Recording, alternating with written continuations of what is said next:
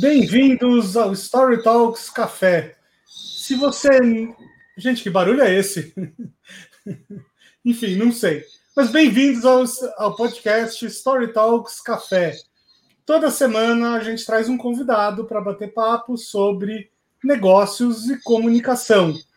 Nós estamos disponíveis tanto no YouTube, para quem quiser assistir, quanto na maioria das plataformas de podcast, para quem quiser nos ouvir. Mas antes de lá buscar alguns dos nossos mais de 20 programas anteriores, uh, Paulo, quem é o nosso ilustríssimo convidado da vez? Olá, nosso convidado de hoje é professor da FGV e pesquisador nas áreas de marketing, cultura e consumo, influência digital e marketing de influência, marcas pessoais nas redes. Leciona o curso de Consumer Experience na FGV e é criador do podcast A Ponte. Aliás, recomendo podcast A Ponte. Com vocês, Benjamin Rosenthal.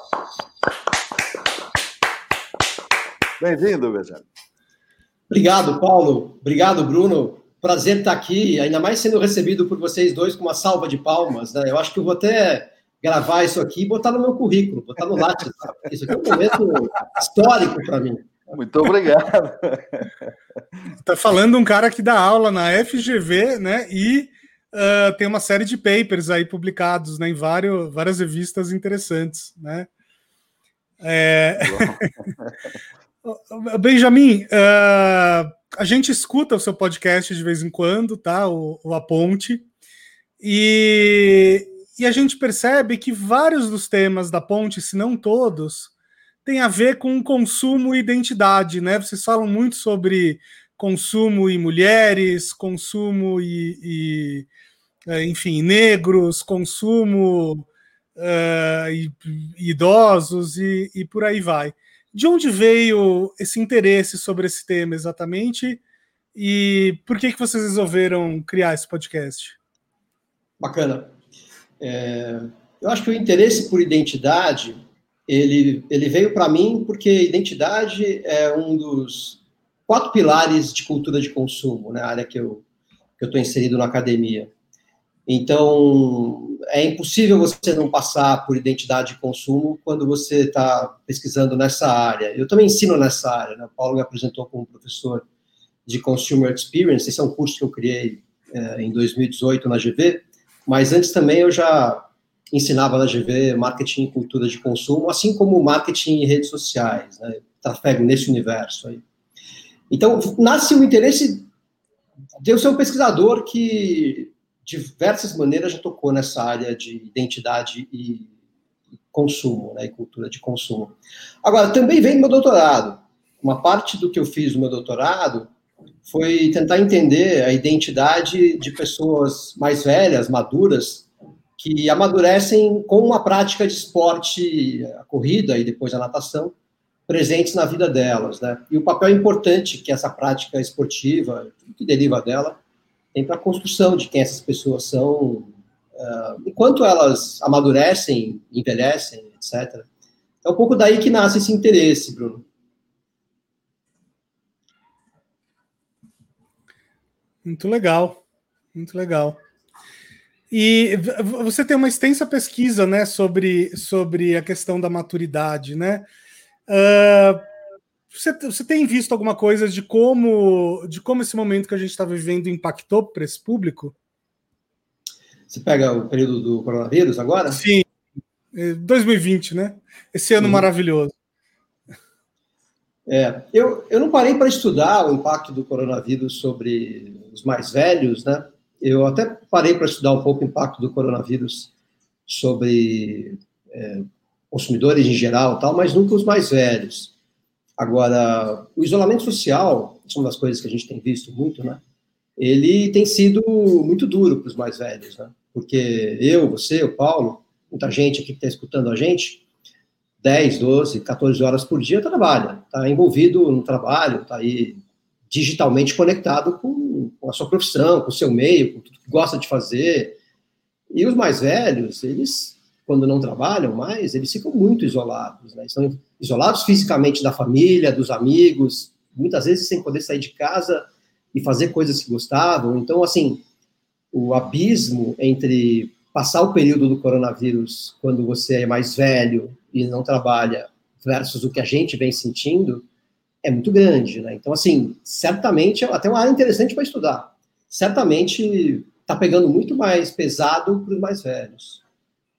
Benjamin, você que, que estuda aí a representação uh, do, dos consumidores mais velhos, a representatividade deles na comunicação, tudo isso, é, mas esse ponto que você acabou de fazer me lembra uh, uma colocação que é assim: aposentadoria é um perigo, né, rapaz? É um perigo, cara.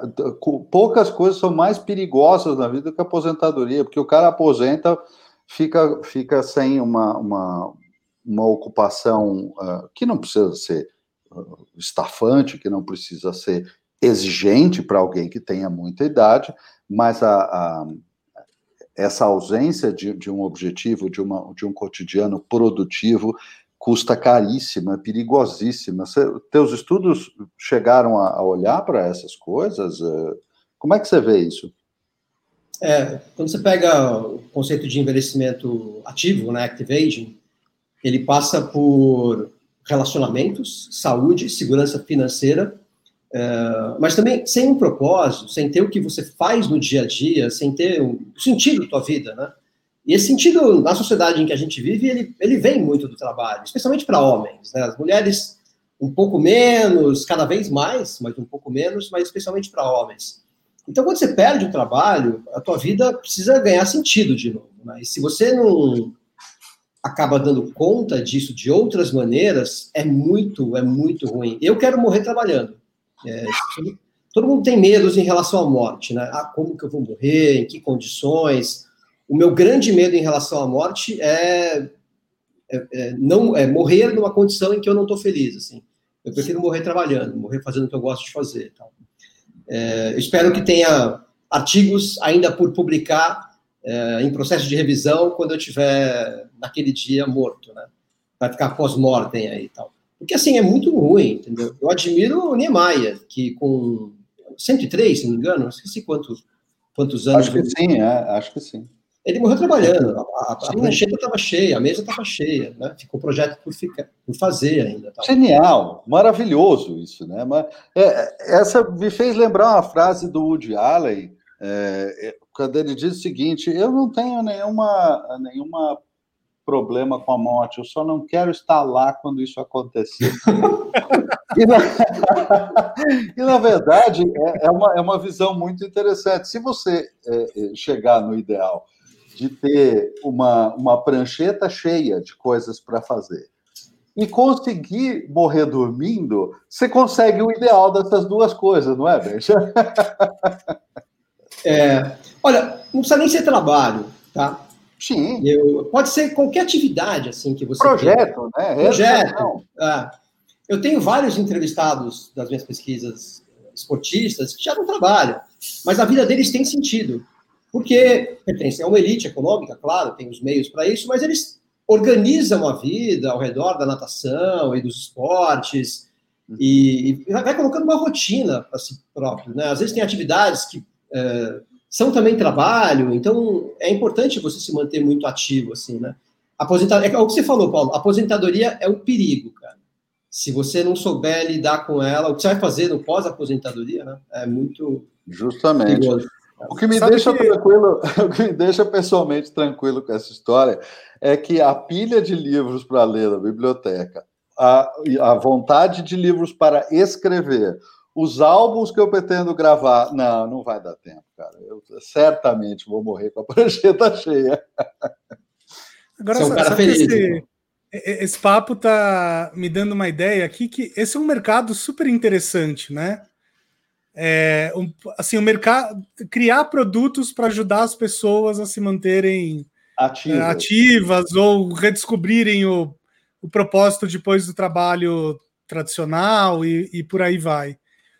Porque claro que existe, existe vários, existem vários mercados né, para as pessoas mais de idade, Uh, e um deles que eu consigo imaginar aqui é, obviamente, o mercado de asilos, casas de repouso e tal.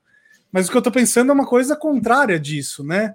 É, é, é, manter todo mundo ocupado, com a cabeça ocupada, e enfim. E, e sei lá, e criar soluções para que essas pessoas encontrem uh, alguma coisa nova para fazer. Tem alguma coisa nesse sentido que você tem estudado, assim, em algum outro lugar do mundo? empresas interessantes? É, é, é, muito difícil você garantir que toda uma população né, da terceira idade, da quarta idade, elas fiquem, se mantenham ocupadas, porque isso não é uma coisa que vem top-down apenas. Né? Você pode top-down, enquanto governo, enquanto uma cidade, por exemplo, é, criar ferramentas para que as pessoas tenham facilidade de locomoção para chegar onde querem. Então, o transporte gratuito é uma forma de fazer isso. Tenham calçadas decentes para você poder andar e não se acidentar por aí. Tenham segurança para poder se locomover. Tenham programas para poder uh, se divertir. O SESC, por exemplo, está cheio de coisa voltada para a terceira idade, que é muito interessante. Todas as universidades. O SESC é incrível. né? O SESC é incrível, é um baita trabalho. Todas as universidades voltadas para a terceira idade fazem isso. Tem uma série de cursos olhando para isso tem toda uma economia que gira em torno de prover atividades ou oportunidades para a terceira idade se movimentar, vamos chamar assim, né? Uhum. Então, assim, existe bastante coisa, mas você esbarra numa questão fundamental, não é que você esbarra, mas existe uma questão fundamental que é o indivíduo. Porque se o indivíduo não tiver uh, a força de vontade e o interesse de ir lá buscar, se envolver, se mexer, nada anda. Então, assim, é, vem de baixo, o indivíduo tem que querer e tem que buscar, e vem de cima, vem das instituições darem acesso a ele. Né? Então, é um problema complexo de se resolver, viu? Porque Mas, muita gente, quando fala. No, no, sentido do indivíduo, e é claro, a gente vê do, do top-down, de cima para baixo, vários governos, várias instituições é, buscando fazer isso dentro daquilo que é possível na realidade brasileira porque, enfim, né, é, é, é diferente tentar fazer isso na Suécia, fazer isso no Brasil, é muito diferente. Mas, uh, no nível do indivíduo, eu sinto que existe uma coisa que talvez falte nessa equação, que é exatamente contar para esses indivíduos, pelo amor de Deus, não se aposente, senão você morre. Quer dizer, aposente-se legalmente para receber, mas não pare, porque senão você morre. Falta dizer isso para as pessoas, meu Deus. Sim, essa mensagem do não pare. É, ocupe a sua vida de diversas maneiras significativas para você e tal. Exato. Ela é uma mensagem importante. É, até, até porque a ideia de aposentar, né, no imaginário popular, tá ligado a fazer porra nenhuma, né?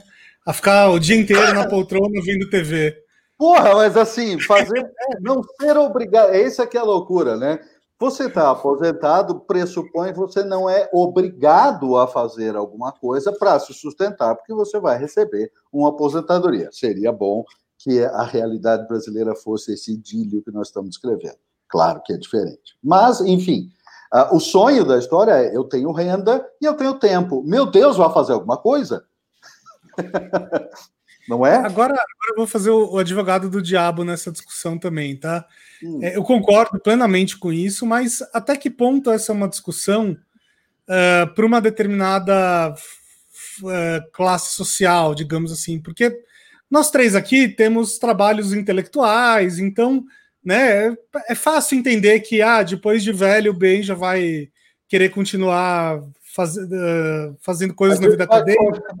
É, gente vai escrevendo e falando essas bobagens nossa vida. Isso é fácil. Agora eu estou pensando num cara que trabalhou décadas numa mina, né? E que tem calo na mão, e que é outro tipo de vida, é outro tipo de perspectiva.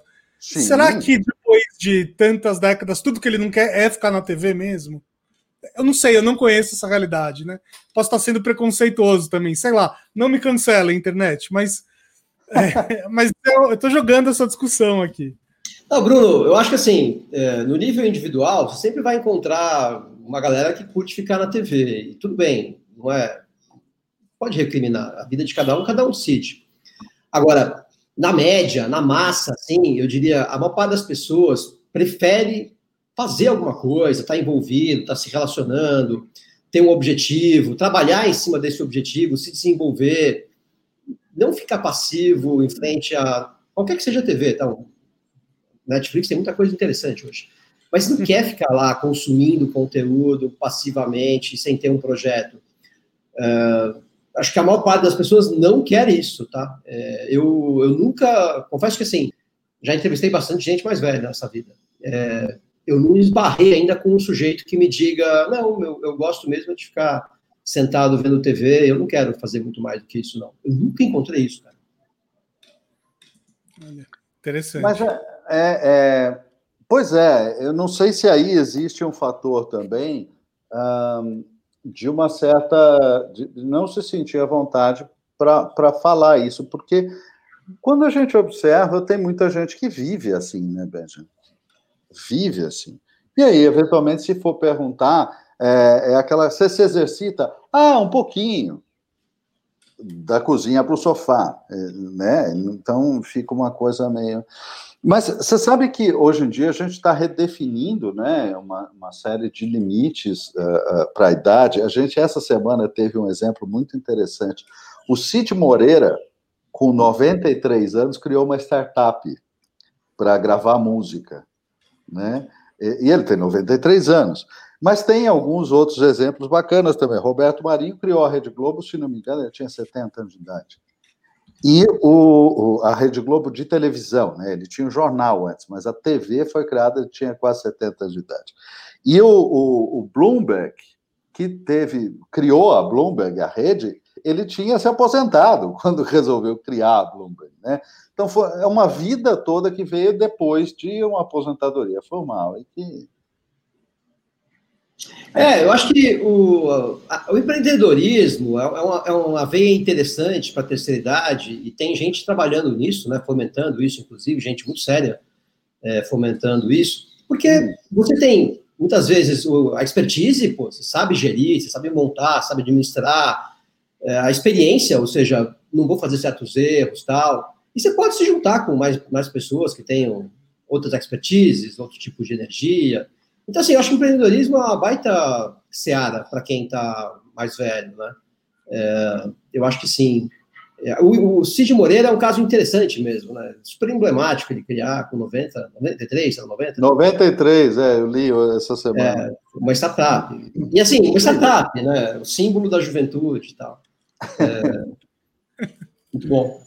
E essa é. semana você também escreveu uma coisa muito interessante, Beija. Desculpa, é sem querer, tá, gente? Às vezes sai, assim, é meio aleatório. Na verdade, você escreveu antes, é que isso voltou à baila hoje, é, ontem, anteontem, por causa da, da certificação do Biden, né? Ele vai ser um dos presidentes mais idosos a assumir o poder nos Estados Unidos. É, é uma mudança importante aí também, né? 78 anos. O mais idoso. É, eu, mais eu, idoso. eu, busquei a lista, ele vai assumir com. Acho que é, ele vai assumir com 78 ou 79. Eu escrevi, fugiu agora. É. Mas é o, é o, mais idoso, é o mais velho. Ele nada, ele tem uma saúde super boa, tal. Então assim, o Biden tá, uhum. tá ele tem um envelhecimento privilegiado. Acho que ele está em melhor for, forma física do que o Trump, né? É, que come muito hambúrguer tal, não sei o quê. Então, assim. Olha, eu não diria que é só a melhor forma física, provavelmente forma mental também. Sim, tenho, sim, sim. tenho uma leve desconfiança. Mesmo que forma ele moral, então... algum problema. Ah, essa não dá para começar a discutir. é. Não, eu acho que sim. O Biden é um baita exemplo para é, aquele papo, né, exemplos para a humanidade. Pessoal, desculpa lá do Piegas aqui, não era a intenção. Mas o Biden é um baita exemplo, entendeu? Porque é uma pessoa que, desculpa, venceu o Trump não é fácil. O Trump é um baita adversário. Venceu o Trump com 77 anos de idade, assim, foi um baita desafio, foi uma baita vitória. Ele é um, um super sujeito para se olhar, assim. Tem uma coisa muito interessante no Biden, quando a gente pensa eu vou mudar agora de envelhecimento para marca pessoa, tá? Hum. É, que é um tema que vocês gostam, né? Vocês andaram fazendo algumas coisas interessantes com isso tal. O Biden é um baita exemplo de marca é, pessoal sendo construída, porque ele não é parte dessa. leva de políticos um pouco mais de extrema direita, um pouco mais populistas ou muito populistas, que se apresentam como anti-establishment, que se colocam como independentes do sistema e defensores da população. Ele não carrega todos esses traços de populismo, pelo contrário, ele se apresenta como alguém que trabalhou durante muito tempo no seu setor, que é um homem uhum. comum, um burocrata, até de certa maneira, um político tradicional, de certa maneira, e que vai ter uma certa racionalidade em, em tudo que vai fazer e que não fica se vendendo. Não é a marca dele está sendo vendida, é o trabalho que ele pode fazer pela população.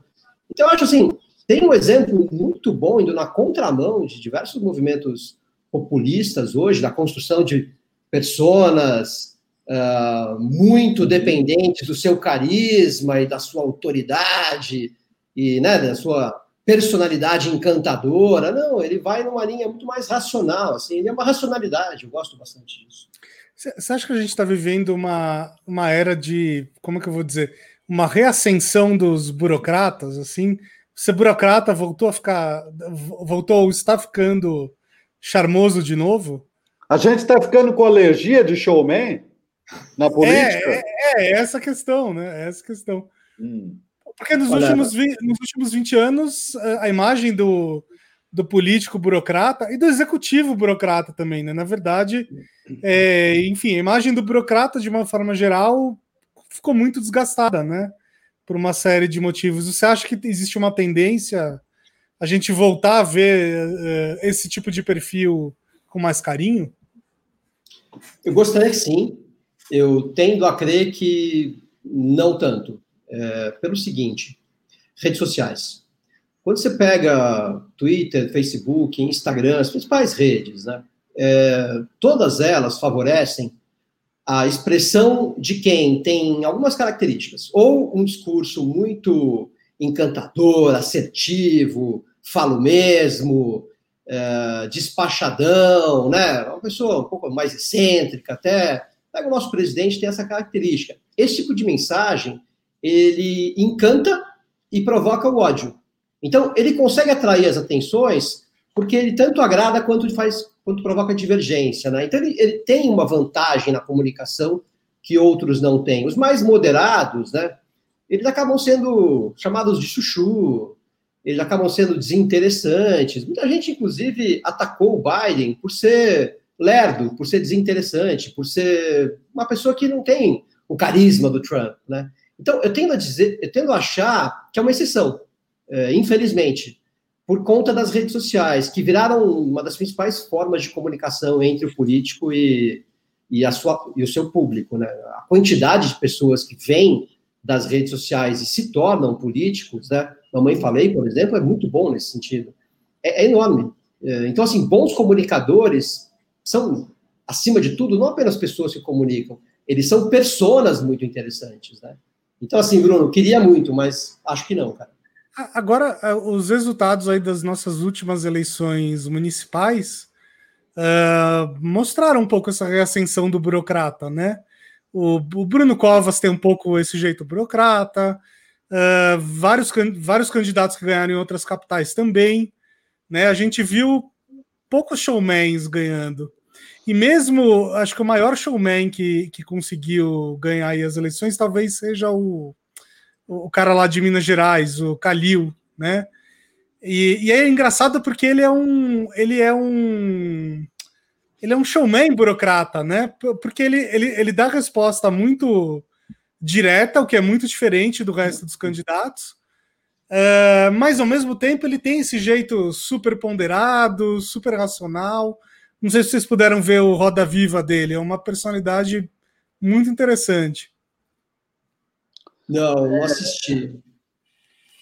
Vejam o Roda Viva do, do Alexandre Calil, porque é, é, um cara muito curioso, assim. É um, é um, cara que trafega nesses dois mundos de um jeito é, muito curioso.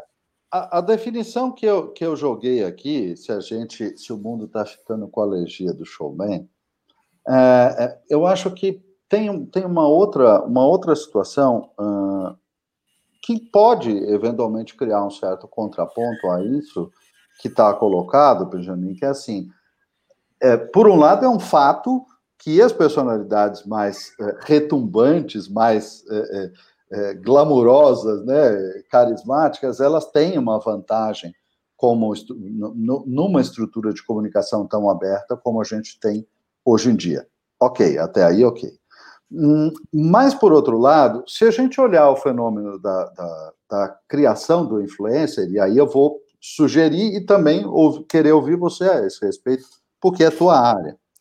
Existe um, um, me parece existir uma curva de ascensão e domínio de uma certa linguagem, de uma coisa muito forte, de uma coisa muito showman, como nós estamos definindo aqui, e que, mas isso parece ter uma vida, uh, com um ciclo de vida que a gente ainda está conhecendo, porque diferente de produtos tradicionais que a gente conhece o ciclo de vida perfeitamente, esses são produtos, entre aspas, que a gente não, não viveu o, o ciclo comple completo para julgar.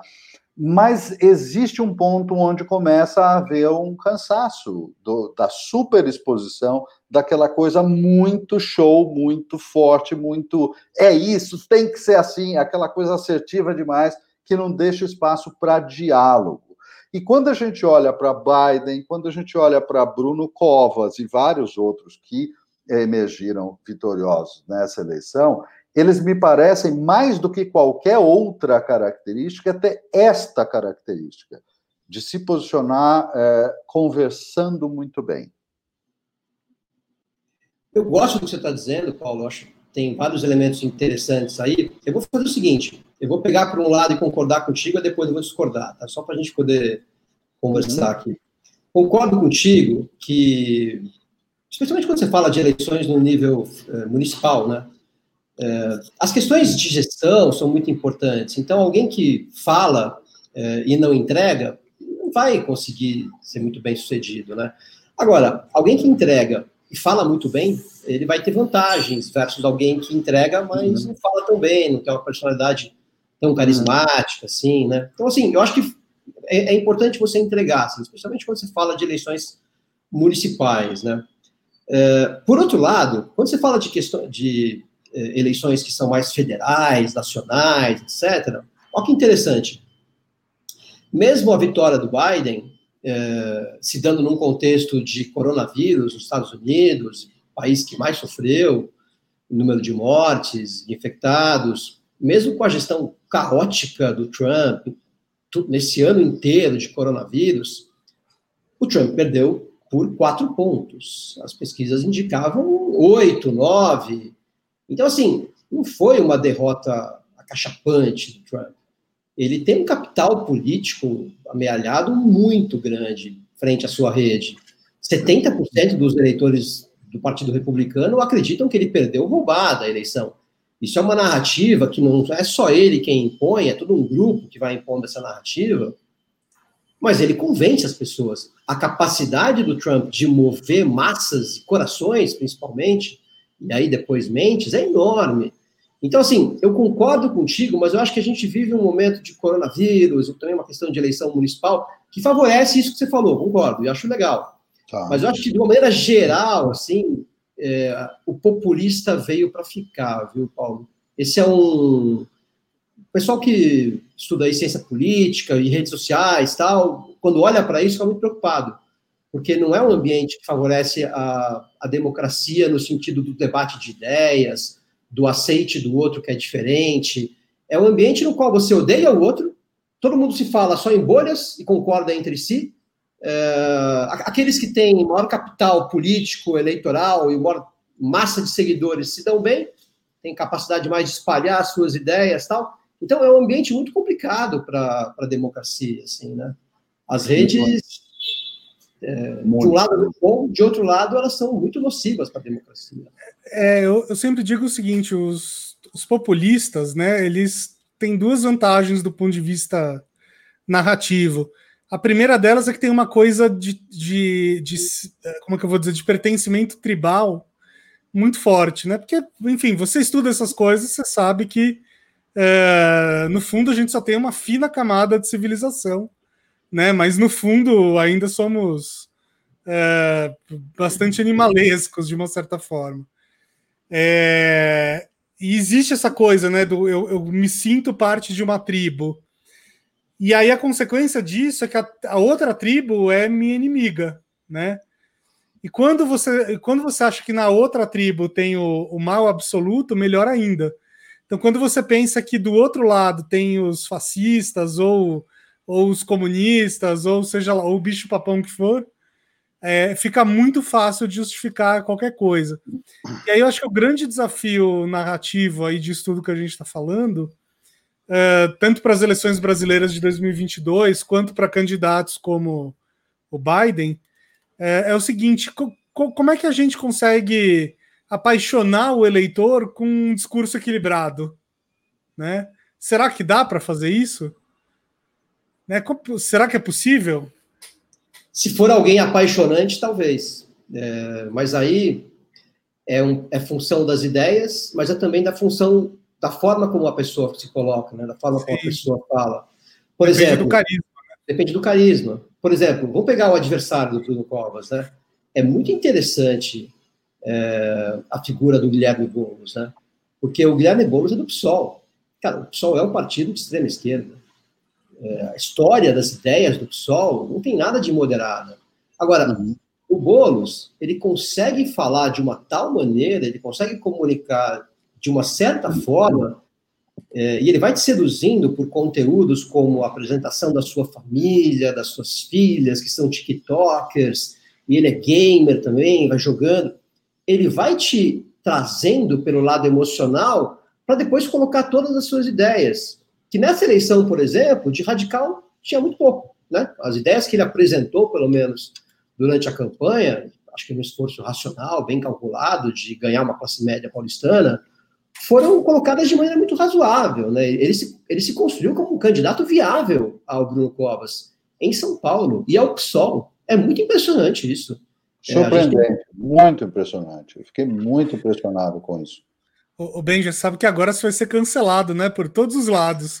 Você falou aí que o PSOL é de extrema esquerda, vai ter uma galera que vai te cancelar. E você falou que o Boulos era razoável, tem uma outra galera que vai te cancelar também. É a história da minha vida, Bruno. ah, oh, oh, Beja, qual é. Você, você escreveu um artigo, uh, um capítulo sobre a, a, representação, ou misrepresentations, ou seja, as representações errôneas da, dos consumidores mais velhos. Quais são uh, as, as mais permanentes, as mais remitentes dessas, uh, dessas representações errôneas? Legal. Esse artigo a gente analisou aí centenas de comerciais de marcas e foi ver naquelas centenas de comerciais as 40 e poucas em que apareciam pessoas mais velhas, né? que aparece muito pouco, que era é, 7%. Então, em 93% dos comerciais das principais marcas do Brasil, segundo o Datafolha, top of mind, Datafolha, hum. não aparecia os mais velhos, né? Ou aparecia como terciário, secundário, nunca protagonista. Né? Lá no fundo da foto da família, né? É, é, tava ali sentadinho na, na cadeira, paradinho ali, né, tal. É, então, assim, para começar, a gente teve um desafio metodológico, foi tem pouco comercial para analisar. Mas beleza, vamos analisar esses poucos comerciais porque essa é a realidade, né? Então, tá. E aí, quando a gente vai analisando, tem diversos, tem três grandes estereótipos que, que surgem, né? Um deles, eu acho esse terrível, é você usar o, o mais velho como alavanca para o teu humor. Você faz o humor sacaneando o mais velho. Você faz o humor é, ridicularizando algum dos traços do mais velho. Então, por exemplo, tinha um comercial lá de uma marca de alimentação, que prefiro nem falar nomes para a gente não criar mal-estar. Mal sim, sim, sim. um comercial de uma marca de alimentação que colocava uma, uma senhora de 60 e poucos anos, mais velha tal, louca porque vai fazer a torta pro, pro neto, pro sobrinho dela que veio comer, né? E ele não estaria um pouco interessado na torta dela, não sei o que tal. Está interessado em comer rapidinho, ele não tem paciência para ela. Né? E aí ficava zoando alguns aspectos dela, enquanto vovó que cozinha para o sobrinho, né, tal. Tá. Assim, esse tipo de humor é o tempo inteiro, né? Esse é um dos estereótipos que incomoda bastante. É interessante, foi... é interessante só uma parte, é interessante porque se, se outra categoria de consumidores, se outra identidade olhar, ver isso acontecendo com, com ela nesse momento, vai ser uma gritaria geral. Né? Sim, a gente está hoje, 2020, no ambiente é, em que essas coisas aparecem mais, elas são rapidamente rechaçadas pelas redes uhum. sociais, então pega muito mal, né? Mas isso, historicamente, recentemente, ainda acontecia bastante, tal. É... Então, assim, esse é o primeiro estereótipo, né? Você usar muito humor para sacanear alguns traços do, do, mais velho. O segundo estereótipo é, é colocar o mais velho numa tentativa super bem intencionada, inclusive, mas colocar o mais velho em papéis de mais jovens. Então você coloca o velhinho na praia jogando vôlei e tomando escola, sei lá, alguma coisa do tipo, entendeu? Meu, ele não quer, tá? Quando você pega uma pessoa mais velha e fala, pra, mostra para ela aquilo, ela fala, é, não reflete a gente, né? A gente não quer estar lá no meio da praia jogando vôlei com uma molecada. Não é isso que eu quero na praia, entendeu? Ninguém quer isso. Então, assim, colocar os mais velhos em papéis de mais novos é o, é o segundo é, estereótipo bem comum, assim, né? Também positivo. O terceiro estereótipo que a gente encontrou bastante também é o da pessoa hiperativa. É aquele, aquela terceira idade hiperativa que faz esporte, que não sei o quê. E apesar deles acharem interessante essa atividade toda, muitas vezes eles notam uma grande forçação de barra para tentá-los enquadrar num, numa imagem de terceira idade ativa que também não os reflete perfeitamente. É curioso isso. A terceira idade ativa, é, plenamente, no seu exagero, ela é uma visão que o mais jovem tem do mais velho, talvez porque o mais jovem adora ser plenamente ativo, né? Eu adoro falar para vocês que eu vou trabalhar até 31 de dezembro. Né? Eu adoro falar que eu nado por semana, sei lá quantos mil metros. A gente adora estar ativo, né? É, isso é uma coisa muito de nós, adultos, jovens, etc., não necessariamente se espelha a visão de alguém que tem 65, 70 anos de idade. Esses são os três. Não, bacana, e eu já me senti quase uh, aderindo a determinadas visões da terceira idade, porque se eu, se eu, não tenho nenhuma vontade de dizer que eu, que eu trabalharia até 31 de dezembro, de jeito nenhum, inclusive. Preciso descansar. Acho que eu estou entrando na terceira idade, viu, Benjamin? Como é que está é tá essa definição? Você, eu ouvi você falar agora há pouco de terceira e quarta idade. Como é que está essa definição? Onde é que estão esses, esses é, limites aí? Hoje, né? Legal. É, terceira idade é um conceito até mais etário.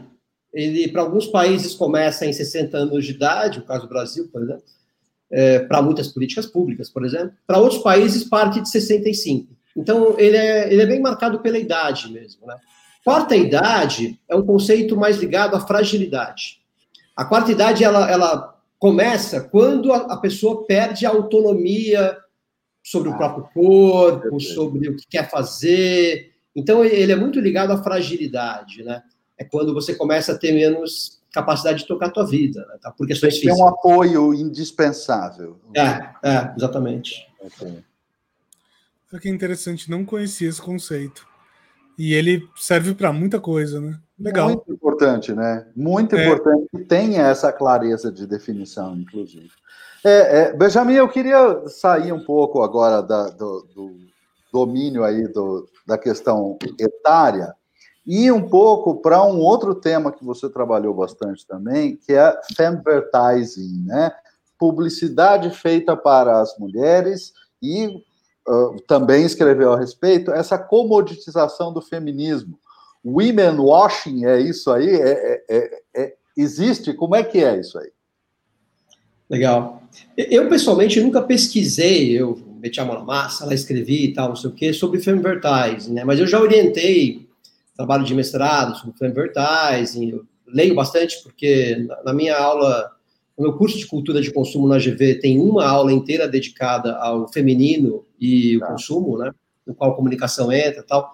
Então eu conheço um pouco, assim, de advertising.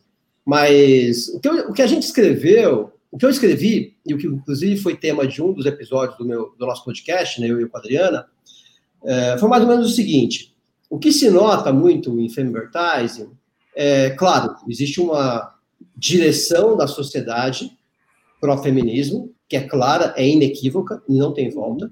Uhum. E tem muito, obviamente, tem muita marca abraçando movimentos uh, nesse sentido de maneira legítima, porque as mulheres da sua empresa querem isso, porque diversos stakeholders que estão circundando a empresa aí vão achar isso muito bacana. Às vezes, porque seus produtos alinham com essas ideias também, né? Exato. Se você vende para mulher, seus produtos se alinham com essas ideias. Você hoje tem uma mulher que é muito mais liberal do que o homem em geral, né? E que defende o feminismo e tal.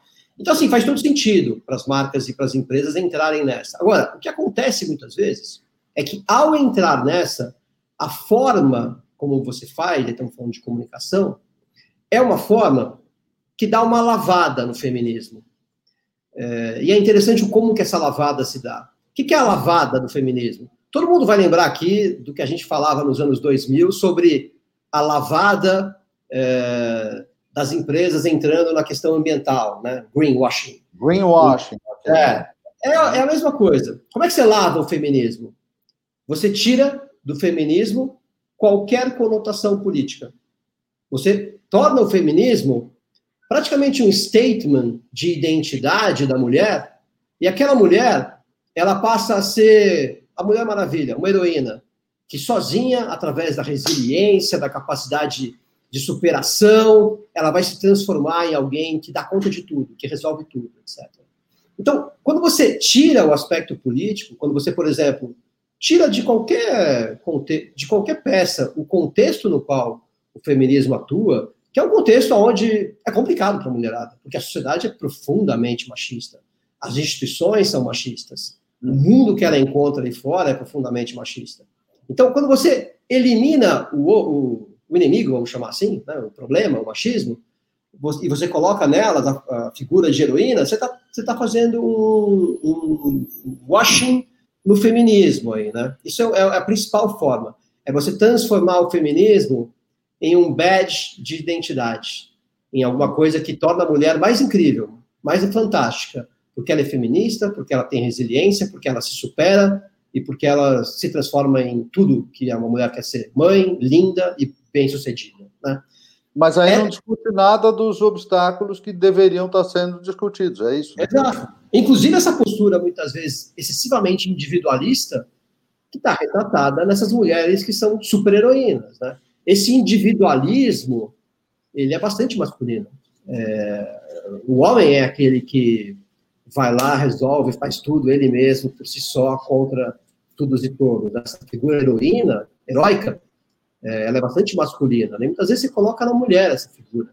E aí você, em vez de promover uma coisa que é cara ao feminismo, que é o valor coletivista, que é, é, so, é que as mulheres se unirem é, sororidade, né? Sororidade. As mulheres hum. se unirem para hum. se ajudarem, né?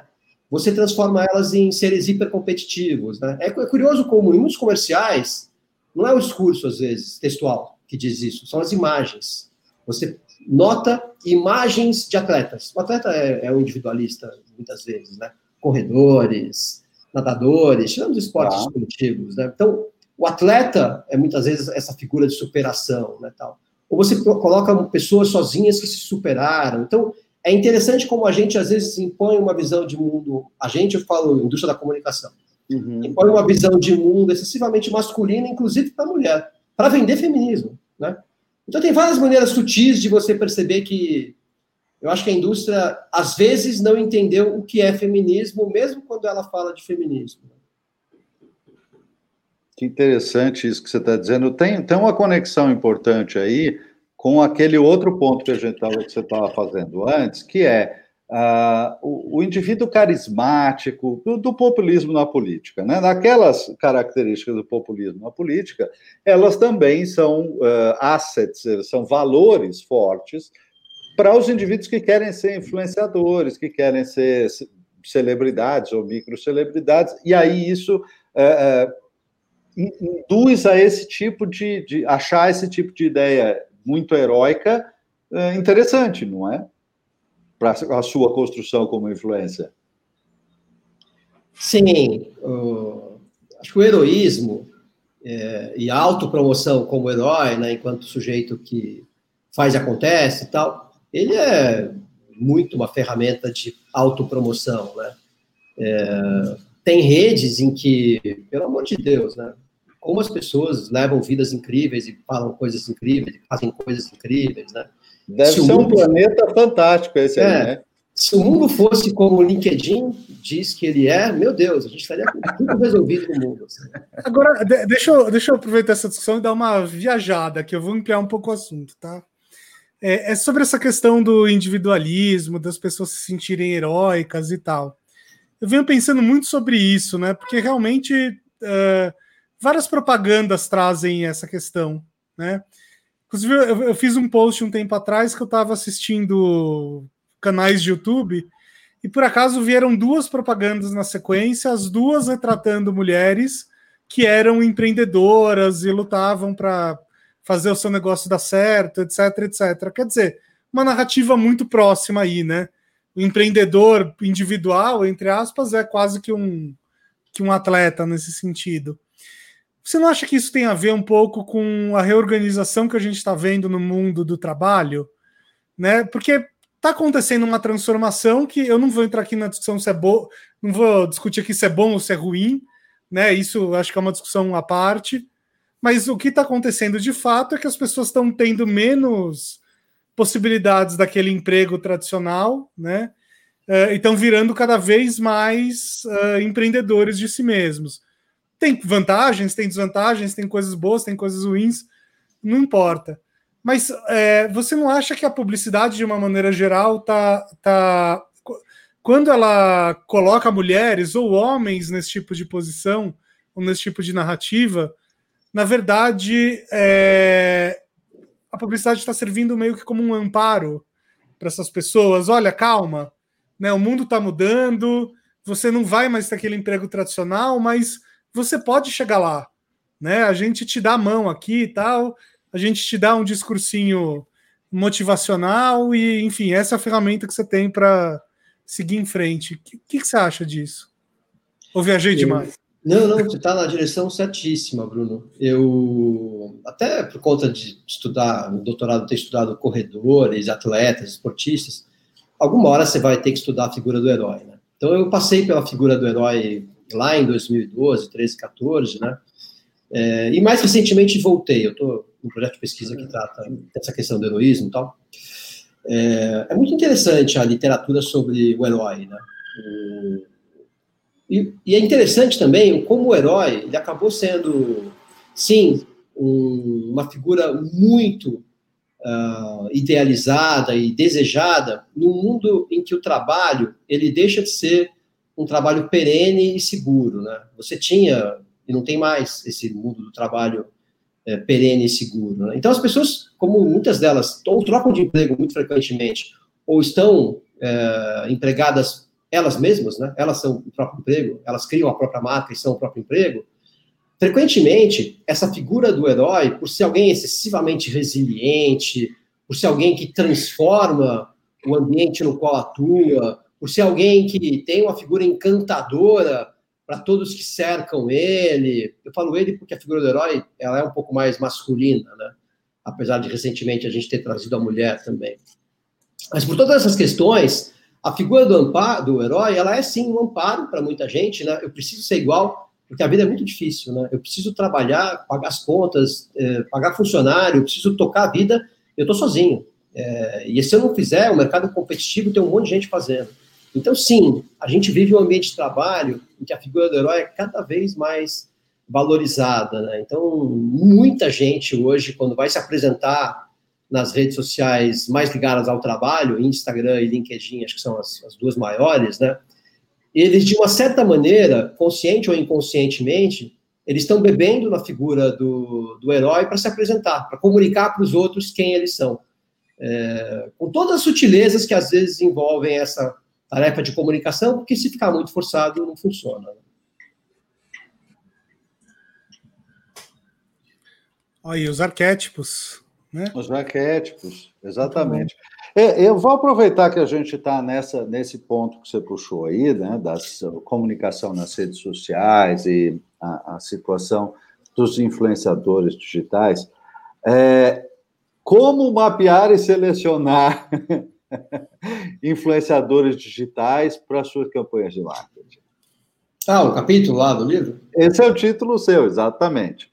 É, é, existe, é lógico que é um capítulo inteiro, mas assim existem algumas é, algumas coisas que podem ser ditas é, de, de, básicas assim, de, de pontos de partida muito sólidos nesse sentido. Acho que a primeira coisa é que a gente viu quando escreveu o capítulo e quando entrevistou os executivos de comunicação, né? Acho que essa foi uma pesquisa que foi feita a partir de entrevista com gente de comunicação, né? PR, uhum. advertising, marcas, é, e depois fomos lá para o ecossistema de influência digital, né, os uhum. managers, os digital influencers, a gente foi bater papo com todo mundo que trabalha nessa área e foi ver os elementos em comum ali e tal, e juntou Sim. com a literatura também. Né? Então, um trabalho bem extenso aí para escrever, não só esse capítulo, tem, tem uma série de artigos aí sendo montados em cima desse tema, né? Mas, uhum. Mas nesse capítulo, uma coisa que eu e a Adriana discutimos, minha contora, é, foi o que, que é influência, né? Porque as marcas, quando buscam um digital influencer, elas têm alguns objetivos, né? A uhum. gente percebeu que tem dois grandes grupos de objetivos que a gente chamou de lógica de PR e lógica de mídia, né? Que as marcas buscam. Quando as, marcas, as marcas estão trabalhando numa lógica de PR, elas buscam digital influencers que, de alguma maneira, vão conseguir fazer a influência digital que eles é, não têm, porque não é um atributo deles, mas que eles têm capacidade de impor, né? eles, elas vão fazer com que essa influência digital trabalhe a favor delas. Elas não estão necessariamente querendo vender calcinha, vender biquíni, vender shampoo. Não é isso que elas querem. Elas querem usar essa influência muitas vezes para fazer branding, para comunicar uma causa, para mostrar que a marca está envolvida com um certo ambiente. Pode ser esporte, pode ser o feminismo, pode ser a gordofobia, pode ser o que for. Mas eles vão usar esses influentes como PR sempre usou as figuras públicas para o objetivo das marcas. Então, esse é um grande bloco de trabalho com digital influencers. Como que as marcas escolhem? Aí tem que ler o capítulo, que é uma diversidade de possibilidades é, para fazer. E assim, não existe uma regra única, porque a real é, não existe uma regra para escolher grupos de influentes. Né? Depende muito dos objetivos da marca, do contexto da campanha. Né? Tem uma série de, de, de elementos que interferem né, e tal. Mas beleza, acho que o principal para quem está ouvindo a gente é, tem esse jeito de trabalhar. Agora, tem um segundo jeito de trabalhar. E o Paulo sumiu aí. Alô. Alô. Oi, Paulo. Alô? Bom, tudo ele bem. Tá mudo. A gente continua aqui? Daqui, podemos continuar, daqui a pouco ele volta. Tá bom. Mas enfim, eu estava falando. Tem um segundo jeito de trabalhar com influencers, que é o que a gente chama de lógica de mídia. A lógica de mídia nada mais é do que a velha lógica, a antiga lógica, a tradicional lógica de mídia que rege as marcas. Eu preciso chegar num universo, eu preciso comunicar para um universo de X milhões de pessoas. Eu preciso chegar nessas X milhões de pessoas com uma frequência de 5 mais. Eu preciso ter tantos milhões de imprints da minha campanha. Eu preciso que essa campanha gere um awareness de tanto. Eu, esses objetivos, eu preciso que essa campanha gere uma intenção de compra e visitas ao meu site da ordem de tal, tal, tal. São aqueles objetivos mais tradicionais de marketing que a, a comunicação sempre trabalhou. Nesse caso, as marcas usam os digital influencers como uma ponte para esses objetivos. Afinal, uhum. são eles que têm lá, você pega um pool de 10 influentes, elas e eles é que vão ter lá somado 50 milhões de seguidores. Então, você vai conseguir chegar em 2% dessa massa de 50 milhões de seguidores. E aí a tua, a tua intenção não é diferente da intenção que você tinha quando você comunicava na Rede Globo. É chegar com a mensagem na massa. Só que como ninguém mais assiste a Rede Globo, o que as pessoas fazem é passar o dia inteiro em redes sociais, é por ali que você tem que ir. Então, existem esses dois grandes grupos de lógica regendo as campanhas de marketing. Porque todas as campanhas que eu, conversando com esse pessoal, é, fui ver como é que eles estavam trabalhando, ou seguia uma, ou seguia outra lógica, ou seguia as duas lógicas. Também tem esse caso. Você está fazendo as duas coisas. Uma e combinação, aí, né? Então, e aí, como você vai trabalhar depende muito dessas duas lógicas, né? É, agora, não é um capítulo só sobre como, como escolher digital influencers, que é uma coisa muito técnica, né? Uhum. É um capítulo sobre influência digital. Eu diria que a tá. essência daquele capítulo, quando você vai ler as entrelinhas do capítulo, é sobre influência digital. É como que você constrói a influência digital, né? Acho que essa é a parte mais interessante. Uhum, uhum. É, tá. como, como eu sempre digo, né, tudo que é, tudo que a gente vê aí nos últimos, sei lá, 20 anos, talvez, de marketing digital, é, na verdade, já acontecia antes, né? Talvez numa escala menor, talvez com menos ferramentas, talvez com menos possibilidades de métricas. Mas enquanto estava falando lá do, do, primeiro módulo, né, de influenciadores, eu estava lembrando aqui de um case de, para mim é um case de influenciador e é um dos maiores de todos os tempos e é completamente offline. Não sei se vocês lembram quando quando a Pfizer lançou, como que chama o, aquela pílula azul, como que chama? Viagra. Viagra. Rapaz, eu lançou Viagra, que só tava. O Paulo, o Paulo correu, você viu? O olho do Paulo abriu. Viagra, Viagra. É, é. Você respondeu quase junto, hein? Você denunciou junto, então. É, então, quando a Pfizer lançou, quando a Pfizer lançou Viagra, é, eles tinham um problema que o, o, americano médio na época, né, se não me engano, foi ali final dos anos 90, o começo dos anos 2000, alguma coisa por ali. Mas o americano médio tinha muita dificuldade de assumir para ele mesmo que ele tinha um problema ali, né, de, de ereção e tal. Então o que, que eles fizeram? Eles contrataram um puta influenciador, que foi o Charlton Heston, né? Colocaram esse cara num programa de talk show, eu não lembro qual deles, mas era o que tinha mais audiência. Uma semana antes do lançamento. E aí, claro que era tudo combinado, né? Mas de uma maneira que pareceu muito orgânica o Charlton Heston comentava, ali surgiu o assunto no meio da entrevista, de que de vez em quando ele dava uma brochada, né? E ele fala isso ali como se não fosse nada, isso vira o assunto da semana nos Estados Unidos e, coincidentemente, sete dias depois, ou sei lá, alguns dias depois, a Pfizer vai lá e lança o Viagra, né? Coincidentemente. Para mim, esse é o melhor case de todos os tempos de influenciadores. Se fosse hoje em dia, a diferença é que iam colocar o Charlton Heston para fazer um stories falando isso. Né? E provavelmente iam pagar muita mídia para garantir que todos os homens, uh, de alguma maneira, vissem esse vídeo. Mas, então, tirando a escala e a ferramenta, o raciocínio já existia, né? Uma digitalização do mesmo pensamento, da mesma ferramenta, Exato. usada em, em meios levemente diferentes, mas o raciocínio igual. Né? a mesma coisa quando falam de fake news, por exemplo, né? Falam de fake news como se fosse algo completamente novo. Fake news é, é muito antigo, na verdade. A diferença é que isso ganhou um, uma escala agora que nunca se viu, né? É, e isso sim, é, enfim, é um problema e tal. Porque a gente não sabe lidar com isso, mas na verdade, é, essa é a minha teoria, tá? Tudo que é digital, na verdade, já existia antes, né? É só uma roupagem nova com alguns detalhes novos aí. Legal. Bruno, você contou o caso atualizado, né? Da lógica de PR. É, tem uma história muito famosa na indústria de PR é, de um sobrinho do, do Freud, o Eduardo Bernet, que trabalhou com diversos uh, advertisers aí lá atrás, né, nos 20, 30 e tal. Uhum. Ele tinha lógicas é, que a gente usa hoje para PR que são geniais, assim. Né? Ele, obviamente, estudou muito de, do processo de é, encantamento e de convencimento das pessoas, né? As ideias do tio e tal. Uma das coisas que ele fez, que foi genial, é, essa eu conto nas aulas também de, de comunicação aí, né? É ter colocado num rádio um programa no qual é, médicos, né, é, falavam dos benefícios todos de uma boa alimentação de manhã, com muita gordura e bacon, é, para que a criança crescesse forte e saudável. E logo depois, no intervalo comercial, o que, que você tinha? Propaganda de bacon, né? É, é, a mesma coisa, é colocar no noticiário uma informação científica ou uma informação que alguém fala, né? Charlton Heston dizendo de vez em quando eu brocho, e logo depois você lança Viagra. Né? É a mesma coisa. Essa lógica de você uhum. juntar a informação com. Ah, então isso é bom, ou isso eu preciso, ah, então tá aqui a solução. Né? É muito uma lógica de PR.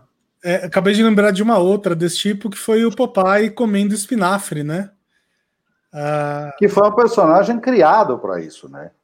Não, na, na, verdade o Popeye já existia antes, ele só que ele era ah. meio incipiente, é, ele era só uma tirinha de jornal, e nessa tirinha, no Popeye original, ele conseguia os poderes de uma outra maneira. Ele arrancava uma pena de uma galinha mágica e conseguia os poderes. Não sei te dizer exatamente qual era o raciocínio por trás, tá? Mas. Cara, ainda bem que trocaram por um espinafre. Porque... que ideia terrível! E aí teve a troca do espinafre e tal, especula-se, né, que teve uma. É, que, que, enfim, que teve um interesse muito claro aí por trás. Uhum. Né, não existe nenhuma prova disso, mas tem uma especulação razoável, porque o, o impacto que isso teve no mercado de espinafre americano foi gigantesco. Muito legal, eu não sabia dessa figura do, do Popeye com o espinafre tendo sido um case de PR, mas é um baita case, é muito legal, gostei. É. Baita case, baita case, realmente. Não, e, e, isso foi, sei lá, décadas atrás, né? Pensar que eu cresci com minha mãe, com a minha mãe uh, me dando espinafre falando que era coisa do Popeye, né? Não, eu falo para minha filha, minha mulher fala para minha filha. Mas, e aí, é homem para ficar Popeye. A gente fala para ficar Popeye. Ela nem sabe quem é o Popeye, mas a gente fala essas coisas para ela. Tem Popeye atualmente, será? Não sei. Acho, eu não tenho visto, assim. Não sei se tem passado, mas é que hoje essa pergunta é velha, na realidade, né, Bruno? Porque tem, tem qualquer coisa que você quiser no YouTube, né? É. Bom, você é. vai assistir ou pôr para o seu filho assistir qualquer coisa. Na, na nossa época, as coisas entravam no ar e elas saíam do ar. Hoje em dia, as coisas só entram no ar, elas não saem do ar nunca mais, Sim. porque elas, no mínimo, estarão no YouTube, que é a biblioteca do Congresso do futuro. Né? Ela guarda tudo, cara. Aliás, vocês já pararam para pensar no que significa Popeye? Não. Top Eye, olho saltado. Olha, Nunca tinha pensado nessa. Bruno, o que, que você tinha fumado quando você descobriu isso? É pior que, não, pior que não faz muito tempo que eu descobri, fazem alguns anos, assim, poucos anos. Gente. Mas não é incrível. É. É, ele consumia alguma coisa que deixava ele muito doido, né? Tal. Uhum. É, então, exatamente. Melhor espinafre. Espinafre. Ah, espinafre e não se fala mais disso. Uh, Benjamin, eu queria voltar para uma, uma questão aí que a gente abordou em vários ângulos aqui, falou sobre a, a questão do, do da, das faixas etárias, falamos também de questões de gênero. Agora, a comunicação está uh, tendo que se virar de uma maneira muito, uh, digamos assim, estreita, né? Ela está percorrendo um caminho, uma ponte muito estreita para conseguir dar conta de todas as crises identitárias e todas as, as, as áreas, os grupos exigindo o seu espaço e a sua. É, às vezes a gente tem um pouco a sensação de que vai, vai acabar eh, criando uma receita de bolo que tem que ter isto, tem que ter aquilo, tem que ter esta minoria, tem que ter aquilo, e que vai impossibilitar fazer um comercial com uma criança correndo no campo. Como é que fica isso? Como é que você olha isso? Legal. É, vou pegar essa questão por dois ângulos, por três ângulos, vamos lá, que eu acho que são os mais importantes. Primeira coisa, ninguém quer saber de comunicação, né? O Bruno fala muito isso nos cursos dele também. ninguém tá nem aí para comunicação de marca, porque tem tanta coisa interessante acontecendo uh, no celular, no YouTube, nas redes sociais, tal. Não, ninguém quer saber de comunicação de marca, né? Então, assim, esse é o primeiro ponto. As marcas foram perdendo relevância na medida em que o controle do consumo de conteúdo foi sendo passado para a mão do consumidor. E isso só se acelerou com o mobile a partir de 2010. Né? Então, uhum. só ganhou dimensão. Então, assim, ficou complicado para as marcas, porque elas estão brigando com o Whindersson, estão brigando com todos os humoristas, estão brigando com todo mundo que está produzindo conteúdo, que é muito legal, né? Os TikTokers, sei lá. Elas estão brigando com gente muito boa. E as marcas são uma. Uhum. Cada marca é um nódulo nas redes sociais. Os influencers, os creators, ou mesmo as pessoas comuns que fazem conteúdo legal que você está afim de consumir, são dezenas de milhões, centenas de milhões. Então, assim, não tem como competir, né? Esse é o primeiro ponto. Uhum. Segundo ponto, assim, as marcas enfrentaram, a partir de 2010, principalmente, um cenário muito adverso nas redes sociais. As redes sociais não foram criadas para as marcas, foram criadas para a gente poder consumir conteúdo mais interessante, né? Tá? E, obviamente, monetizar quem, quem permite tudo isso, tal, através de propaganda. Agora, aí entram as causas. Olha que interessante. É, é um movimento paralelo a, essa, a esse desaparecimento do interesse em comunicação, as marcas abraçando as causas todas, né? O marketing societal, isso acontece em paralelo. Por que, que elas fazem isso? Porque elas começam a perceber que duas coisas são importantes. De um lado, as empresas estão sendo cobradas por maior responsabilidade social corporativa e participação, claro, e engajamento. Então, vem uma pressão social muito grande sobre as empresas, e quem não tinha tomado a dianteira é obrigado a seguir. Então, elas uhum. precisam abraçar de um lado. E, de outro lado, elas percebem que esses conteúdos, quando bem desenvolvidos, eles interessam as pessoas, porque eles são profundamente identitários. Porque eles falam de grupos, porque eles falam de coisas que colocam as pessoas moralmente do lado certo da equação. Então, as marcas também começam a se aproveitar é, dessa conjunção de fatores que faz com que o conteúdo de marketing societal seja tão bem aceito, é, e elas começam a usar isso. Né? Então, assim, só que aí entra aquele movimento de manada, que em marketing é clássico, né? Quando alguns começam a fazer e todos percebem que funciona e todos percebem que aquilo é o certo, todo mundo começa a fazer. E aí começa a ficar uma parte deles muito chato e muito não interessante, tal. Descuidado, muitas vezes, né? Descuidado, feito de, de qualquer modo. É. E as marcas esquecem, esse é meu ponto 3, não é que elas esquecem, elas, óbvio que elas sabem disso, não é que elas não esquecem isso. Mas as marcas também têm que levar em consideração que o que faz as pessoas pararem para consumir um conteúdo de marca ainda em 2020 é esse conteúdo ser interessante, ele ser criativo, ele ser bacana de ser consumido. Eu hoje assisti um comercial que eu me lembro de ter visto. Talvez eu tenha visto outros que eu não me lembro, mas um eu me lembro, que foi o comercial de Natal do Guaraná Antártica. Eu recomendo que todos assistam com a, não sei se é Paula ou Paola, porque eu não conheço ela, mas a Paola Fernandes, que é uma cantora, eu acho que country, eu não sei, sertanejo, eu não sei o que ela canta. Paula Fernandes. Mas, Paula Fernandes, é. Com ela cantando o Jingle Bell, Jingle Bell Rock, né, que é clássico do Jim Martin aí de Natal, e ela fazendo uma versão atualizada do Jingle Bell Rock e a brasileirada. Atualizada porque o ritmo muda e ele entra um pouco de funk, um pouco de né, ritmos mais rock e tal. E ele tira os elementos todos de Natal tradicionais, que são os elementos que a Coca-Cola promove, e ele traz os componentes de Natal da família brasileira. Tira a meia, coloca a troca de presentes entre amigo secreto, por exemplo, aquela mesa de Natal tipicamente brasileira, personagens, só tem um bando de influente ali naquela propaganda, que são muito divertidos e do dia das pessoas ali numa ceia de Natal entre amigos, não é nem família é, hum. de poucos. Né? Uma ceia que não tem, deve ter 10 pessoas ali. Eu não contei, mas tem 8 ou 10 pessoas, mais ou menos. Então, e é um comercial que o argumento dele é muito simples. Esse argumento que eu contei para vocês. Talvez muita gente nem se encante pelo argumento.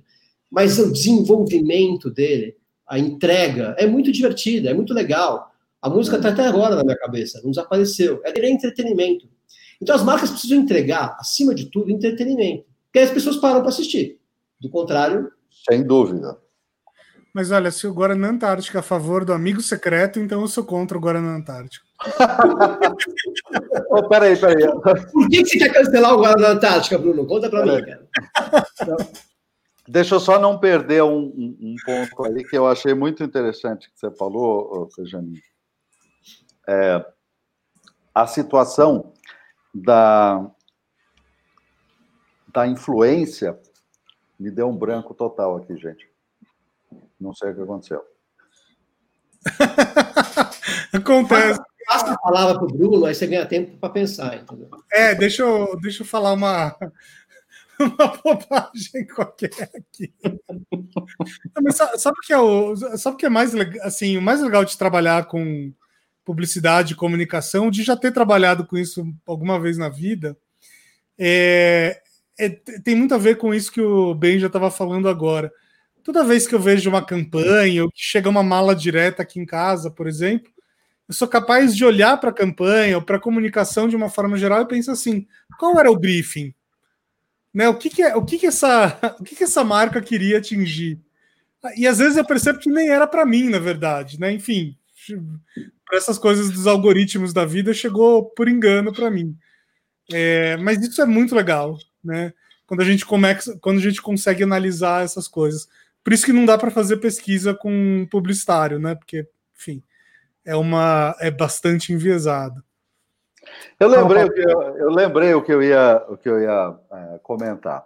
Porque quando você terminou de descrever o, o comercial do Guaraná, você disse que uh, ele tinha essa característica, quer dizer, ele foi consumido por você como entretenimento.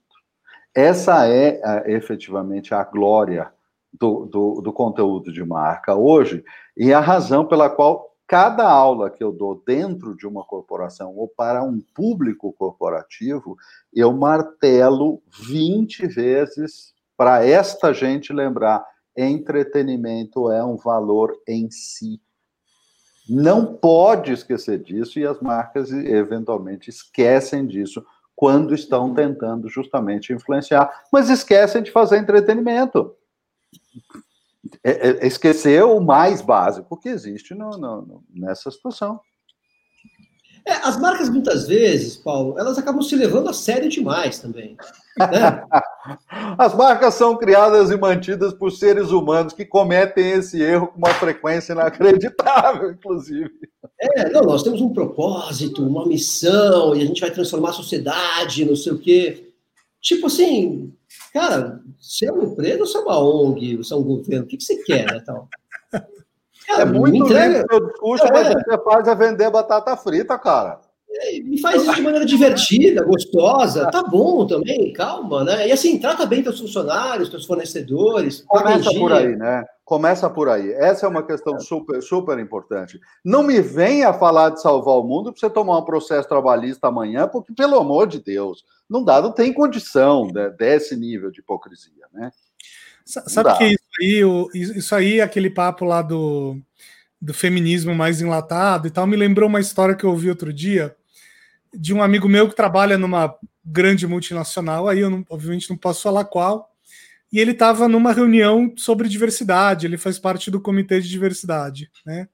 Eles estavam discutindo lá uma série de coisas legais, interessantes e tal. E uma das coisas que eles estavam discutindo era sobre representatividade de minorias, né?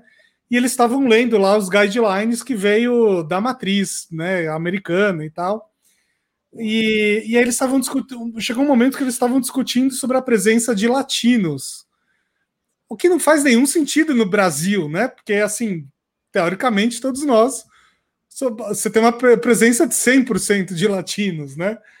E aí o cara parou para pensar, isso, claro que ele não, enfim, ele dividiu só comigo, né, no privado. Mas ele falou assim, pô, eu fiquei pensando ali, quem são os latinos brasileiros, né? Os latinos brasileiros muitas vezes são os imigrantes que vieram do Nordeste, por exemplo. E não tinha nenhum, e assim, não tem nenhum nordestino no board daquela empresa.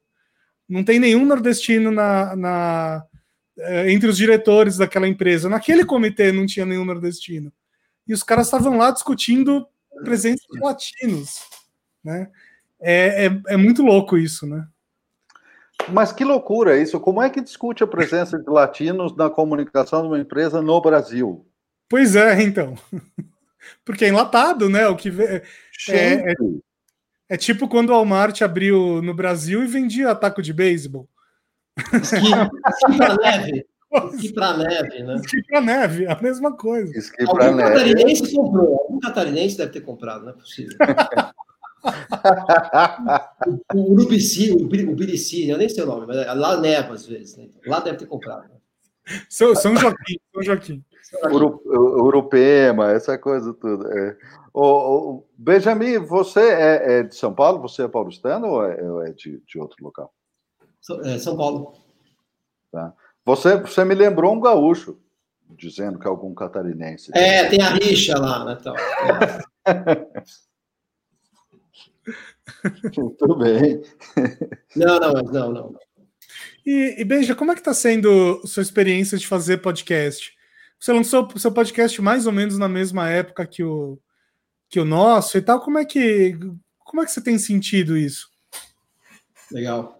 É, eu sempre tive a vontade de fazer podcast, né? Inclusive, era uma das ideias que eu tinha na cabeça quando você me convidou lá para fazer o teu curso, né? É, o Story Talk e tal. Não, desculpa, o nome do curso é Story Talk? Qual que é? Story Talk. Story Talk, né? É, fiz no ano passado, eu acabei esquecendo o nome já. 30 e 31 de janeiro, gente, em São Paulo, hein? Ó, o Jabá. Foi combinado isso aqui. Eu levantei a bola, o Bruno já cortou ali. Né? Mas eu tinha muita vontade, né? Agora, é curioso porque eu não tinha ideia de como fazer, né? E tem todo um jeito de fazer podcast, né? Tem todo um trabalho aí que você tem que fazer a gente, por exemplo, eu e a Adriana, a gente roteiriza, né? Então, a gente tem, claro, quais são as perguntas que vão ser feitas ao longo do episódio. A gente tem, às vezes, alguns exemplos que a gente fala, não, isso aqui a gente tem que trazer como exemplo tal. Mas a, a gente deixa uma liberdade muito grande para a conversa fluir. Então, assim como a gente está fazendo aqui, uhum. é, vocês têm uns pontos aí que vocês listaram tal, e a gente está seguindo, né? Um bate-papo mesmo. A gente tenta fazer a mesma coisa. É, porque eu acho que o podcast, como ele é um programa, a la rádio, né? Ele não pode ser uma aula, ele também não pode ser um monólogo, ele tem que ser um bate-papo. Você está escutando aquele bate-papo e se envolvendo com ele, é como se você estivesse na sala, participando dele, inclusive. Então, eu estou gostando muito da experiência de fazer podcast, assim, Bruno. E, e tem uma coisa que me encanta no podcast, que é a seguinte: é, eu adoro palco. Eu adoro uma sala de aula, apresentação corporativa, eu adoro falar. Eu amo aquele lugar. Você faz, faz tenho... parte daqueles 3, 4% da humanidade. Bem-vindo. Só que eu tenho, eu tenho um medo enorme da câmera. Então, assim, se eu tivesse que fazer podcast, que nem a gente está fazendo aqui agora, que eu já relaxei, já relaxei para a câmera.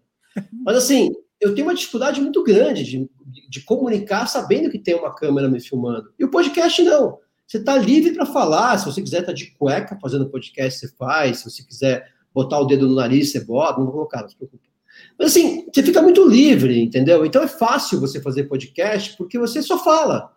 É muito mais simples do que você ter que se comportar na frente de uma câmera, entendeu? É... Então, assim, se eu tivesse que fazer um canal de YouTube, por exemplo, eu teria que treinar, eu teria que relaxar mais, eu teria que ficar mais preparado para a câmera, entendeu? Mas o podcast não, porque no fundo ele é um processo de planejamento, imersão num tema qualquer, planejamento e depois uma conversa. E aí tem um trabalhinho de edição tal, que é, que é tranquilo, assim. Eu tô amando, Bruno. Eu, eu e a Adriana, a gente consegue fazer um episódio a cada 15 dias, em geral, conta da nossa vida e tal. E, então tá assim, tá, tá tranquilo, tá, dá para colocar na agenda, tá saindo bem e tal. Eu tô, eu tô gostando bastante. Pô, que legal. Eu, eu consumo podcast há mais de 10 anos já. Porque é, para mim o podcast tem uma vantagem em relação ao vídeo, que é você poder estar tá livre para fazer outras coisas, né? não, então dá para dirigir ouvindo, dá para passear com o cachorro ouvindo, dá para lavar louça ouvindo, dá para fazer, enfim, qualquer coisa enquanto você ouve um podcast. E, e, vídeo não, né? O vídeo te prende de uma certa forma. Ah, e eu gosto muito do, de uma coisa da linguagem, do formato de podcast, que, que vem vindo, é engraçado, ele vem vindo, o YouTube está tendo cada vez mais conteúdos assim também, que é o, a conversa, a entrevista, o podcast de longa duração, uma hora, uma hora e pouco, porque aí você consegue conversar porque esse, né? E entrevista de, de, de rede televisiva aberta não é entrevista. É, são, são, quatro minutos onde são feitas quatro perguntas. Não dá tempo nem de responder. Não acontece nada ali, não tem informação ali. É, e, e, eu uso muitas vezes o, o, YouTube como podcast, Bruno. É, com a versão uh, premium você pode tirar a imagem e eu estou eventualmente assistindo coisas, mas na verdade estou só ouvindo, entendeu? Exatamente por duração e profundidade. Essa que é a, a, graça da história. Que não existe na mídia tradicional, não tem duração e profundidade. Só no documentário. Não, tem. Adoro. Voltando um pouco no assunto das eleições, uma das coisas mais legais que aconteceram esse ano na eleição de São Paulo é que praticamente todos os candidatos foram num podcast que chama Flow. Não sei se vocês hum. conhecem. A entrevista do Uh, a entrevista do Boulos até ficou bastante famosa e tal. Ele, ele foi particularmente muito bem assim nessa entrevista. É, e curiosamente, os, os, dois caras que comandam o Flow são caras mais de direita, ele, chegou até a ser meio anarco-capitalistas, né? É, e a entrevista com o Boulos foi muito, muito legal, mas com os outros candidatos também. E é muito legal você ouvir, uh, ouvir um candidato a prefeito falando duas horas livremente, né, fazendo piada no meio e tal. Isso dá uma dimensão muito mais humana das pessoas, sabe? É, muito curioso, assim. É, eu, eu, sei lá, eu como eleitor, prefiro né? muito mais ficar ouvindo todos esses podcasts do que ficar vendo debate, né? Mas eu gosto de debate também, cara. Eu vou te falar que eu, eu não, eu não, eu acho que é, precisa ter as duas coisas. Mas eu acho que tem que ter debate também. A pior coisa é quando não tem. Acho muito chato quando não tem debate. É, ou, ou quando o candidato não vai ao debate, ou quando é, isso é, é terrível. Uh, eu gosto dessa coisa informal do podcast, mas eu acho que o debate, se pudesse acontecer um podcast de debate, também seria muito interessante, tá? Também seria bem legal. Mas precisa ser mediado, precisa ser. Gosto muito. É, eu. Desculpa. Eu achei não, muito interessante o que você falou, Paulo. Acho que o podcast talvez seja hoje a mídia de maior profundidade que tem mesmo. Sim. É, eu não tinha pensado nisso, mas é, é, verdade. Porque aonde você vai ter uma hora, uma hora e meia para você tratar de um assunto? Né? Não tem mais isso. Uhum. E é curioso porque, como é escutar, você consegue fazer isso com um grau de energia dispensada menor. Por exemplo, tem artigos muito bons de, de, jornais. Eu assino, por exemplo, a The Atlantic, que é uma revista muito boa norte-americana. Muito boa, muito boa. Só que tem artigos que levam 40 minutos para ler. Então, assim, o tempo que você dispensa para ler um artigo de 40 minutos, ele começa a se aproximar um pouco de ler artigo acadêmico, né? É uma energia que você coloca ali e tal. Agora, escutar não. Escutar, você escuta um podcast de uma hora, uma boa, assim, no café da manhã, no carro, é super tranquilo. Né? Então, assim, é muito interessante como se constituiu como a mídia mais é, acessível e rica ao mesmo tempo que, que tem hoje. E ocupou um espaço que o rádio ocupava na década de 40, 50, que era, aliás, a sua menção sobre café da manhã indicou exatamente isso. Né? É, era aquela, aquele horário que ligava o rádio de manhã e ouvindo as notícias e ouvindo as coisas enquanto fazia as outras coisas, né? Enquanto fazia o café, enquanto arrumava a cozinha, enquanto é exatamente esse encaixe aí que é muito muito legal, né? Sim. Muito bom. Benja, além do seu podcast, você tem mais algum para indicar? Tem algum que você gosta mais? Tem. Eu vou até abrir a lista aqui. Eu, eu, gosto muito de um podcast chamado Hidden Forces. Ele uhum. trata de questões que às vezes oscilam entre a geopolítica, às vezes entra na economia, vezes entra na tecnologia. O Hidden Forces eu acho um dos, um dos melhores que tem. É, eu, assim, eu gostaria de consumir até mais podcast, Bruno. Estou até passando aqui pela minha lista para ver o que eu tenho escutado tal. Mas eu, eu tenho muito pouco tempo para podcast, porque o podcast, em geral, para mim, ele é de manhã, quando eu estou no carro indo para natação, seis e meia da manhã, e quando eu volto para casa. E um pouquinho quando eu estou no café da manhã, e depois eu, eu, raramente consumo, né? Porque o meu momento de consumo de podcast é esse. Depois eu vou ler artigo, eu vou ler um livro, eu, eu não entro tanto mais, é, nem no celular, espero, e, e nem na, no podcast aí, né, tal. Então, Então eu acabo consumindo pouco, assim, né? Eu, eu, sempre escuto da Folha de São Paulo, toda manhã eu tento escutar um pouquinho do, do achei café da manhã, é café da manhã da Folha. É, é bem legal isso. Esse eu, eu gosto. É, o Mamilos é um que me agrada, eu de vez em quando escuto também. Eu, eu gosto muito das entrevistas que o. Como chama ele, meu Deus? O careca lá. Oh, meu Deus, que fazia aquele personagem do jornalista lá. Nossa, eu tô. Ah, sim, Marcelo Taz. O Taz. Eu gosto muito do podcast Marcelo do Taz, com entrevistas. Outro dia ele fez uma entrevista com o Fagner, o cantor, que foi genial. Foi uma delícia a entrevista dele com o Fagner. Então, assim, eu, eu, eu, gosto, eu tenho gostado muito de alguns, assim, mas eu consumo de vez em quando. Eu não, consumo também tanto. Todo dia um pouquinho, o café da manhã e toda semana o Hidden Forces. Esse sim eu tenho regularidade.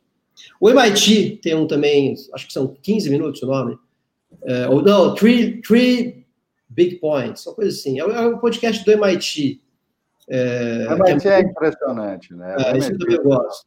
Como eles produzem coisa boa. Né? É, incrível. É.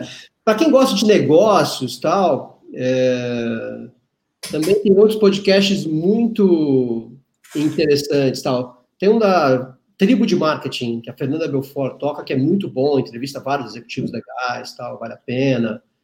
É, tem outros aí que, que são bons. Tal. Muito bom. É, gente, já estamos chegando aqui em uma hora e 25 de duração. É... Paulo, agora me deu um branco aqui. Eu, ia, eu tinha uma pergunta. Não, Tá. branco agora. A gente, a gente normalmente, a gente normalmente faz uh, uh, programas próximos, né? De uma hora e trinta, é aproximadamente isso. E, eventualmente, quando a gente faz, a, faz o programa ao vivo, uh, aí tem interações de público que tornam um pouco maior. Mas, normalmente, nós fazemos nessa faixa de 1,30 mesmo. E eu gostaria de dizer também que esses brancos que eu tive e que o Bruno teve, eles provavelmente são reflexos de duas coisas. A primeira delas, um ano de 2020, que foi dificílimo para todo mundo e para nós temos que agradecer muito. Foi um ano muito bom de trabalho, tivemos muito trabalho. Agora, de qualquer modo, muito trabalho, mais 2020 igual um nível de cansaço, que é pela razão que nós estamos é, é à beira do, do das nossas, à beira das nossas férias, à beira das nossas férias, não, do colapso não, das férias, para não ter o colapso. É, Tá um cansado generalizado, né, Paulo? Tá, ah, tá cansaço, assim, em geral, todo mundo tá, né? Acho que a gente precisa, todo mundo, de férias agora. Né? Porque... Uma sensação generalizada de já deu, já é. deu, chega. É. Então já deu. Até mais, pessoal. Obrigado. Não, brincadeira. já deu o ano, já não é o programa. Não, eu, eu lembrei o que eu queria perguntar. Sim. É, você, você tem um, um, um, jeito de se posicionar nas, nas redes que, que lembra muito o meu próprio jeito, né? Eu gosto de te ler e eu gosto de te observar porque eu acho que a gente tem algumas coisas em comum. Vocês são provocadores, vocês são é, muito provocadores. É. E, assim, isso não significa que a gente concorde em tudo, às vezes eu discordo, às vezes eu concordo, mas não, não importa, o jeito é muito parecido, né? E você tem esse jeito de, ao mesmo tempo, estar tá na, na sala de aula e provocando o tempo todo nas redes sociais e falando de vários tipos de assunto e se posicionando e sendo cancelado. E às vezes eu leio os comentários dos, dos seus posts e eu vejo que tem alunos seus ali que falam, professor, mas isso você está sendo comunista, você está sendo é, nazista, você está sendo não sei o quê. Como é que você lida com, com tudo isso? Essa é uma pergunta para mim, na verdade, porque eu, eu também procuro como lidar com isso. Vamos fazer uma DR aqui. boa, fazer uma DR é boa. Eu acho que você é até um pouco mais provocador que eu. É, mas eu também sou, então a gente está na mesma direção, assim. E você é o cara que toca o próprio negócio, então você não corre nenhum risco, né? Eu, eu trabalho na GV. Não, só então, o risco de perder um monte de cliente. é, eu, eu, falei errado, eu falei errado, eu vou, eu vou me refazer. Você corre riscos frente aos seus clientes, é verdade. E são elevados, não são pequenos, não.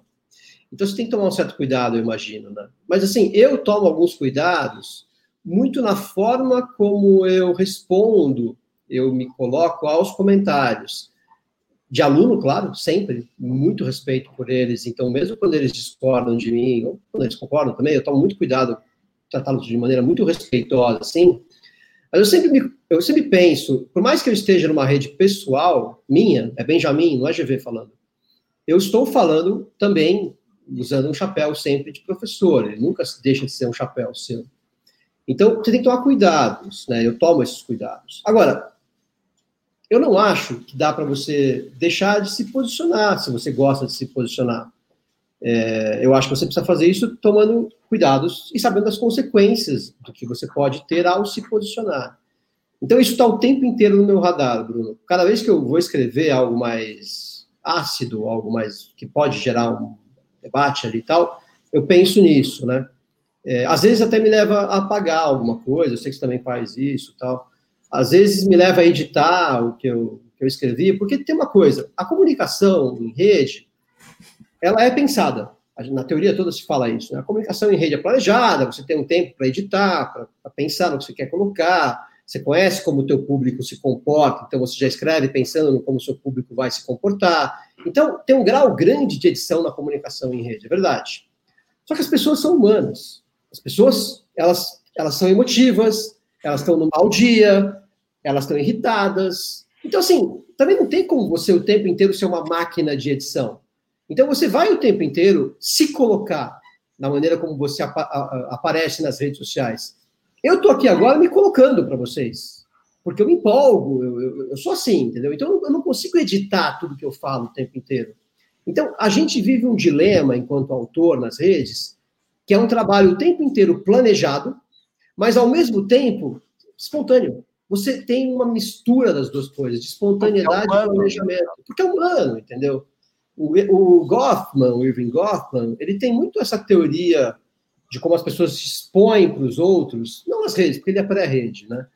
Mas na forma como ele, como ele coloca, as pessoas estão sempre se expondo para os outros, tentando construir uma persona, uhum. pensando no efeito daquela exposição, reparando na interação que aquela exposição provoca, reagindo de acordo com essa interação, preocupado com como o outro aparentemente está pensando naquilo que você fala, mesmo que ele não responda, então, existe uma dinâmica de jogo na comunicação interpessoal o tempo inteiro, que nas redes sociais também acontece.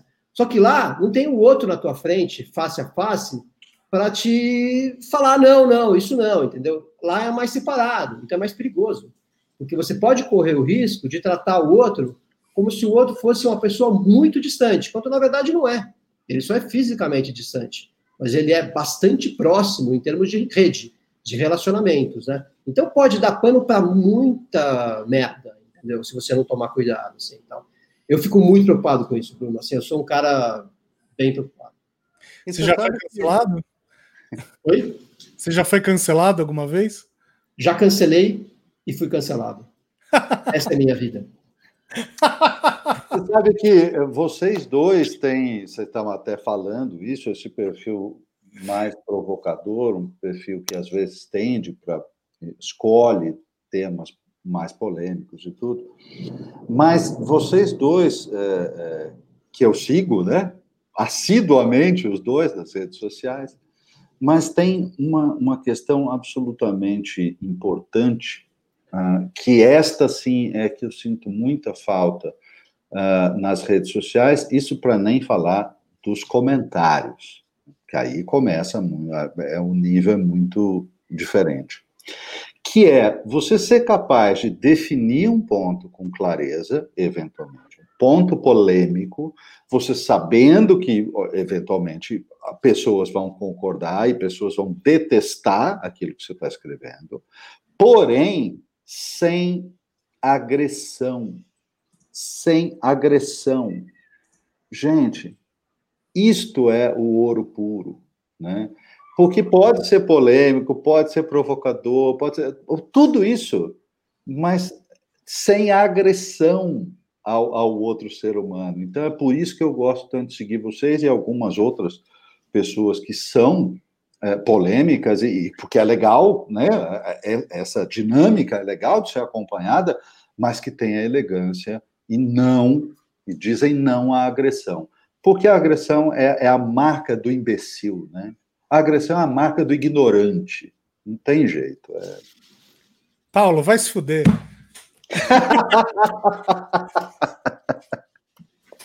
Paulo, tem uma coisa que é nós três somos professores.